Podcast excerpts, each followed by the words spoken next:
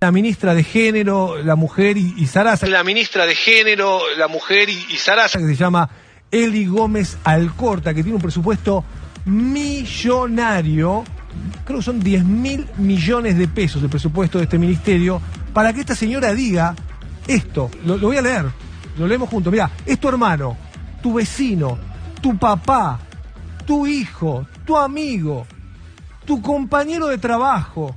No es una bestia, dice, no es un animal, no es una manada ni sus instintos son irrefrenables. Ninguno de los hechos que nos horrorizan son aislados. Todos y cada uno responden a la misma matriz cultural. Dice la ministra de la Mujer y de Género y no sé cuánto. Dice la ministra de la Mujer y de Género y no sé cuánto. Este ministerio que no sabemos muy bien qué hace con todo ese dinero, 10 mil millones de pesos, y que su ministra, su jefa política, escribe semejante barbaridad. O sea que la culpa es de todos. O sea que es un problema de la sociedad que seis delincuentes abusen sexualmente. O sea, vos estás mirando, si sos hombre, vos sos parte de esto que hicieron estas bestias. Vos que estás mirando ahora la tele, según esta ministra, vos, sos parte de esta cultura de estas bestias. Ya sé que hay, una, ya hay gente ofendida diciendo, no todos los hombres violan. O sea que la culpa es de todos. O sea que es un problema de la sociedad. Si sos hombre, vos sos parte de esto que hicieron estas bestias. No aclaren esas cosas. Es raro aclarar eso. Es como cuando dicen, no todos los hombres pegan. No, claro, no se podría caminar por la calle. No aclaren porque dan la razón. La necesidad de aclarar eso es como decir, hay tantas chabones que violan que lo que aclarar que no todo, todo- es raro. Eh, La verdad que a mí, a mí personalmente me parece totalmente irrelevante el tema de si la chica consumió o no consumió, lo que sea. A mí también es me pasa lo violación, mismo. Es violación y punto. Gustavo, Yo no lo- pero si, si vos quisiste, eh, quisiste drogarte y en algún momento quisiste. Podés hacer lo que quieras, pero eso, eso no habilita a que No, te viole un grupo de, Te estoy preguntando otra cosa, Gustavo. Pero le puede pasar a alguien que una persona en un momento quiera algo y después se arrepienta de ese algo. Durante o después. Supongamos que la chica en algún momento quiso tener No, sexo con no, algunos no de estaba, ellos. no estaba en capacidad de dar su consentimiento. Era incapaz en ese momento. Y ellos pueden decir lo mismo. Yo también estaba drogado y era incapaz de entender No, si es- sabía- ella estaba drogada o no estaba drogada como estaba yo. No porque ella estaba indefensa y ellos sabían perfectamente lo que hacía. No, Eso está a la vista. Además fue infragante el delito. Claro. Yo prefiero No. que esté o no esté en el medio, pero que cambie Pero su por lo forma de menos no va a pensar para bajar que- línea en a un mí me medio de importa más- comunicación. Yo me entiendo, pero a mí me importa también como sociedad que haya menos Flavios Azaros. O sea, que aprenda y que cambie. ¿Qué Escuchan ahora. café.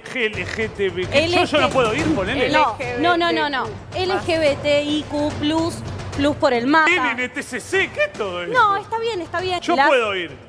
Sí, Sí, obviamente podés ir, pero Ahí quiero está. decir que es Eso un... quería saber. Es un café inclusivo. Exactamente, es inclusivo. Creo que hay cafés que no, Es que, que si sos gay no puedes entrar, ponele.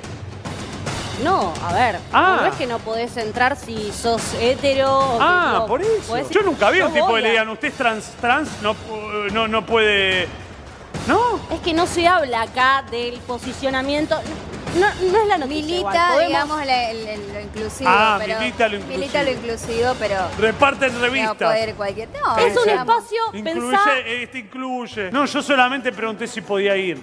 Sí. Porque si no parece un poco discriminador No, si es sí. solamente por... La idea- A mí que me gustan las mujeres, puedo ir. Podés entrar Sí, sí. Bueno, No te quitaron ningún derecho humano, no tenés ningún motivo para salir a la calle. Por eso la derecha, no, la, calle no es de la derecha, porque la derecha no tiene nada para salir, salen a, a- quemar barbijos. Entonces, como no tienen nada más, nada más que hacer, las, di- las disidencias lo que sí hacemos es tomar la calle, porque la calle es nuestra, porque la calle es del pueblo, es el, es el terreno, es el territorio.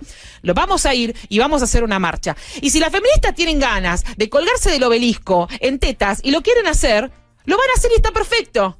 Porque cuando va, porque gana Boca, cuando gana Boca Junior, cuando pierde River, cuando gana Racing, los eh, señores que, que barra bravas, que están recontra organizados, mucho mejor organizados que las feministas, en cuanto a patotas y poder, incluso relacionados incluso con narcotráfico, incluso relacionados con poder, incluso relacionados con los mismos clubes que, que son los que habilitan a hacer eso para romper toda la cancha del equipo contrario, cuando hacen eso y rompen el McDonald's, salgan los libertarios a defender el McDonald's porque están defendiendo los intereses de- de- del- del pobre McDonald's, cuando vayan a romper el McDonald's del obelisco, que hacen memes, porque vos entras a las redes y hacen memes, están rompiendo algo, ah, Boquita perdió, ah, están rompiendo, salen memes. Bueno, cuando las feministas salgan y quemen un tacho de basura, hagan memes, hagan memes, diviértanse, véanlo desde su casa, hagan memes, no hagan nada más.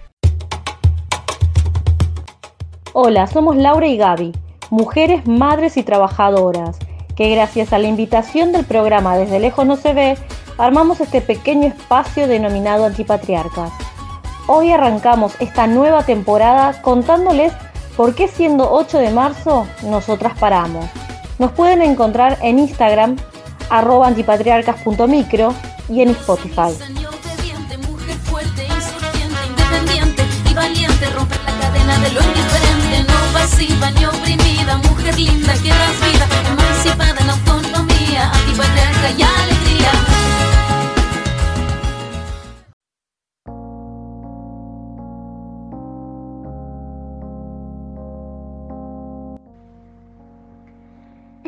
Tantas opiniones diversas, algunas desde la ignorancia elegida, en relación a la posibilidad de hacer uso de nosotras a libre demanda, no es extraño que una flor y un chocolate aparezcan el 8 de marzo y nos recuerden con frases hechas de cómo debe ser una mujer. Las excusas sobran a la hora de vernos elegir, de vernos decidir, de escucharnos o creernos. Y sin embargo, aún no se entiende por qué se necesita un día para visibilizar enérgicamente estas cosas. El 8 de marzo es reconocido internacionalmente como el Día de la Mujer. Y año tras año surgen discusiones sobre si es o no un día de festejo. O sobre por qué existe un Día de la Mujer pero no un Día del Hombre, que sí existe. Está más que claro que no hay razón para festejos cuando en todo el mundo las mujeres ven cómo se violan sus derechos por leyes y costumbres hechas a medida de los hombres. No importa hacia qué país miremos, en todo el mundo existe un sistema patriarcal donde los hombres dominan a las mujeres, y esto se fundamenta en motivos culturales o religiosos. Esto lleva a que a lo largo de la historia los derechos de las mujeres hayan sido relegados, estableciendo una relación de opresión y dominio de los hombres sobre las mujeres, derivando indefectiblemente en la violencia de género en cualquiera de sus variantes, física, emocional, sexual o económica. El año pasado comentamos cómo desde los medios de comunicación estigmatizan y marcan agenda en relación a cómo abordamos las violencias que sufrimos. Cómo desde la justicia aún nos revictimizan continuamente descreyendo de nuestros dichos, aun cuando hay pruebas que sobran. Cómo desde la sociedad en general nos condenan si pese a situaciones de vulneración osamos seguir en pie tratando de construir algo mejor y no estamos hundidas en un trauma insuperable, perdiendo así la legitimidad en nuestro sentir. Por todo esto, el 8 de marzo no es un día para festejar, porque bajo un sistema de opresión no hay felicidad posible. Es un día para reflexionar sobre qué puede hacer cada uno para avanzar hacia una sociedad igualitaria y luchar para lograrlo porque para terminar con la desigualdad es necesario terminar con un sistema que se nutre de ella. Este 8 de marzo paramos. Por cada víctima de femicidio, de violación, de violencias, por vos, por mí, paramos porque pedimos igualdad, pero no para matarlos, para tocarlos por la calle, para drogarlos y violarlos. Igualdad de derechos y oportunidades es lo que exigimos. Este 8 de marzo reclamamos la correcta implementación de la Ley de Educación Sexual y el acceso a métodos anticonceptivos. Queremos la real inclusión de las personas trans en todos los ámbitos sociales. Gritamos no a la brecha salarial y al techo de cristal, el reconocimiento real de las tareas de cuidado y el trabajo doméstico, por igualdad de oportunidades en la búsqueda de empleos. Decimos basta de violencias a las cuerpas disidentes, de criminalizarles por defenderse, Reclamamos la protección de las infancias trans para una vida libre de violencias, de acoso en las escuelas y los centros de salud. Paramos para decir basta a las violencias. Al 28 de febrero, en lo que va del año, ya fueron 51 femicidios. 51. es un femicidio cada 28 horas. El 41% de los femicidios fueron responsables sus parejas. El 17% sus exparejas. El 9% desconocidos. El 55% ocurrió en sus casas. El 29% en la calle. En lo que va del año, 43 niñas perdieron a sus madres. En febrero, 18 niñas. Como podemos ver, la violencia machista no frena, corriendo peligro nuestras vidas todos los días, en nuestras casas, en las calles, sin importar nuestra edad o la ropa que llevamos puesta. Es importante implementar medidas y herramientas que contribuyan a detectar situaciones de riesgo, pero también contar con políticas de acceso a la vivienda con perspectiva de género para que las mujeres en situación de violencia puedan tener autonomía económica que les permita dejar el hogar en el que corren riesgo de vida. Es fundamental que las víctimas tengan acceso pleno y real a la justicia. Luchamos y exigimos una reforma judicial transfeminista que destine mayor presupuesto para protegernos, que tomen decisiones adecuadas para cada situación particular con mirada transversal e interseccional. Entendemos también, fundamental, que el Estado garantice nuestra seguridad y que brinde espacios de escucha y contención y atención integral las 24 horas. Es urgente la implementación de la ESI para que niñas y adolescentes construyan relaciones más igualitarias, pero también es fundamental que desde la industria cultural y los medios de comunicación se representen vínculos desde el respeto, el consentimiento y la libertad. Basta de violencia machista. Vivas, libres, con autonomía económica y sin miedo, nos queremos.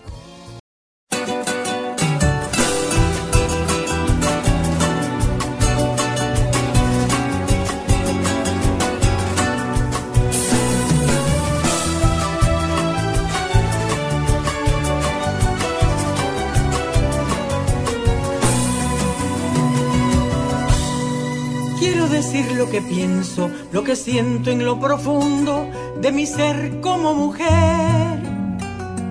Quiero decir lo que muchas de mis abuelas callaron o las que fueron calladas por querer la libertad. ¿Cuántos años han pasado de desigualdad perversa en la casa, en el trabajo y en la cama sin placer? De nada sirven las leyes, los decretos, la justicia, si no vencemos prejuicios en contra de la mujer. La respuesta es el respeto, la respuesta es la igualdad. Que respeten nuestro cuerpo, que respeten nuestra voz, que respeten mi deseo cuando yo digo que no. Que no me levanten la mano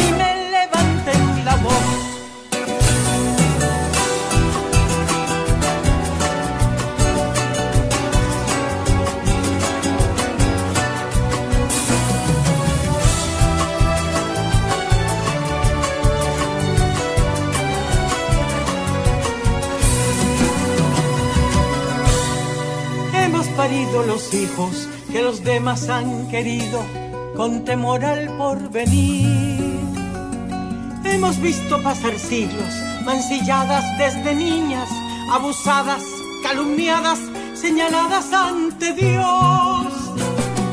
Quieren que sigamos siempre en el papel de sumisas, como la mujer perfecta, sonriente, esclava y feliz de la escoba la cocina, de la cocina la plancha, sin horario ni salario, maltratada es la mujer. La respuesta es el respeto, la respuesta es la igualdad, que respeten nuestro cuerpo, que respeten nuestra voz, que respeten mi deseo cuando yo digo que no, que no me levanten la mano ni me levanten la voz. La respuesta es el respeto, la respuesta es la igualdad, que respeten nuestro cuerpo, que respeten nuestra voz, que respeten mi deseo cuando yo diga que no, que no me levanten la mano ni me levanten la voz. Exijo que el mundo cumpla mis derechos de mujer.